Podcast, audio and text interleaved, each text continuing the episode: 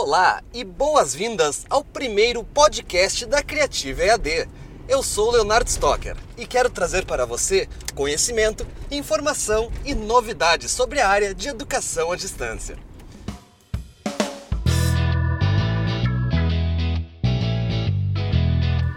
Bom, para iniciar nosso primeiro podcast, vamos trazer uma notícia que balançou as redes sociais essa semana.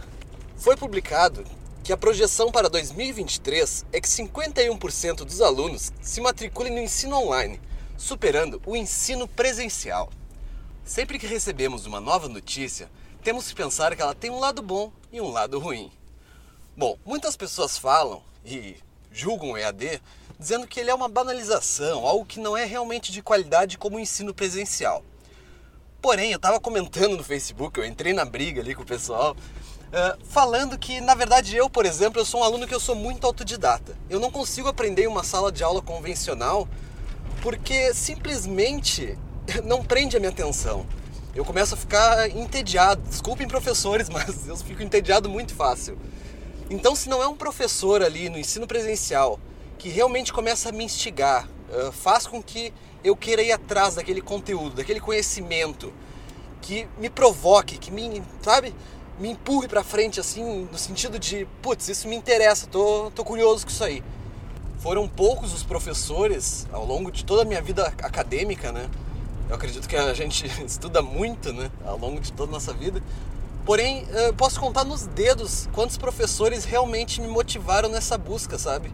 Que foram professores assim que eu lembro até hoje.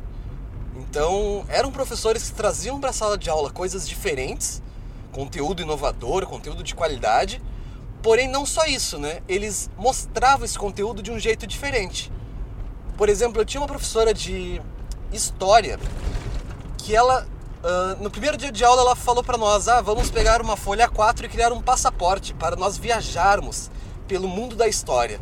Vamos começar com o Império Romano. Poxa, peraí, o que, que é isso? Um passaporte? Eu nunca tive um passaporte. Então é uma coisa é, fantástica, sabe? Eu lembro até hoje, Maria Cristina. Mas no EAD, por que, que as pessoas acham que no EAD a gente não pode inovar? Deixa eu pegar um exemplo que eu falei ontem nas redes sociais, inclusive. Uh, hoje, hoje, com os recursos que nós temos de tecnologia, a gente consegue fazer streaming em tempo real de uma, de uma sala, por exemplo, com uma câmera de 360.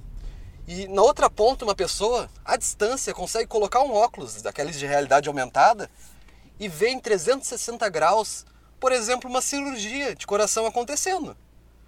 Coisa que antigamente, no ensino presencial, tu não ia, não conseguia levar uma turma inteira para ver, por exemplo, uma cirurgia de coração acontecendo, né? Não tem como fazer isso. Mas na educação à distância, a gente coloca um óculos, pode ter ali mil pessoas observando aquela cirurgia acontecendo em tempo real e é muito mais rico que ler um livro, por exemplo. Ou que alguém dizendo assim: ah, no momento que você cortar tal artéria, terá que fazer isso, isso e isso. É muito mais legal ver na prática isso acontecendo. A habilidade do cirurgião, os recursos que ele utiliza, quais são as características que fazem dele o cirurgião que ele é. E isso é ensino à distância. Não muda nada. A diferença é que a única diferença do ensino à distância para o ensino presencial é que a gente não está lá na sala de aula. Eu acredito realmente que o ensino à distância hoje ele tem muito a crescer. Existem muitas coisas que a gente não explora e que a gente deveria estar explorando, como por exemplo o trabalho em grupo no ensino à distância. Eu admito que no ensino presencial uma das coisas mais ricas que nós temos é o trabalho em grupo. O trabalho em grupo ele transforma a forma como o aluno vê o conteúdo. Então, no EAD a gente às vezes faz trabalho em grupo e não é claro a forma como vai ser feito esse trabalho em grupo, ou então a tecnologia utilizada não consegue dar conta do que a gente precisa em questão de colaboração e de interação. Porém, é como eu falo, toda, boa, toda notícia tem dois lados, o lado bom e o lado ruim. O lado ruim, não estamos utilizando da forma correta. O lado bom, temos uma possibilidade aí enorme de explorar. O que, a gente pode fazer para explorar o trabalho em grupo no EAD?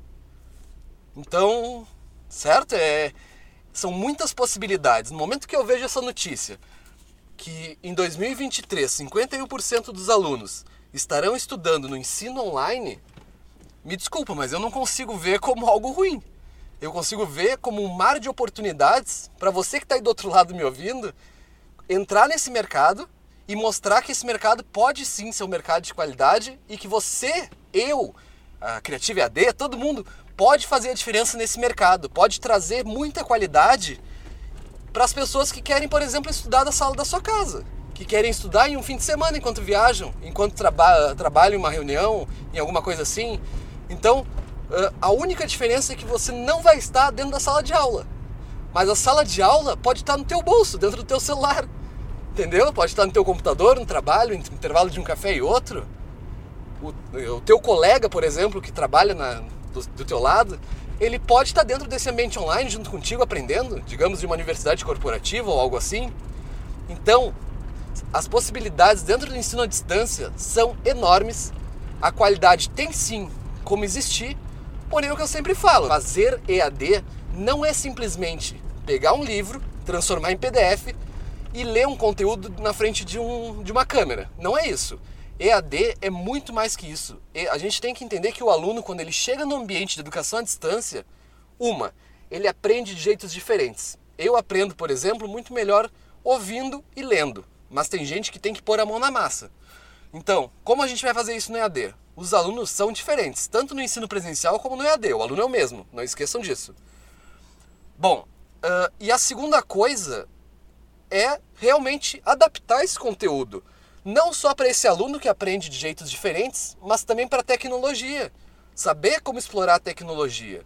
Eu sempre falo que uma ferramenta só é boa quando na verdade ela atinge o objetivo. Não adianta a gente comprar a ferramenta mais cara de educação à distância.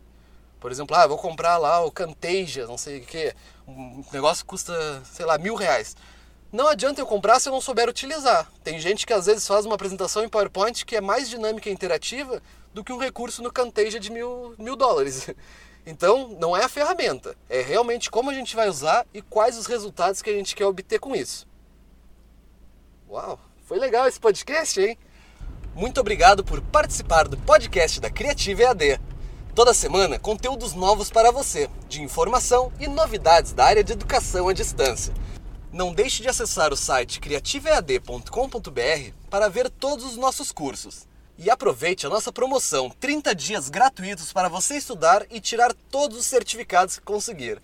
Um grande abraço e até o próximo podcast.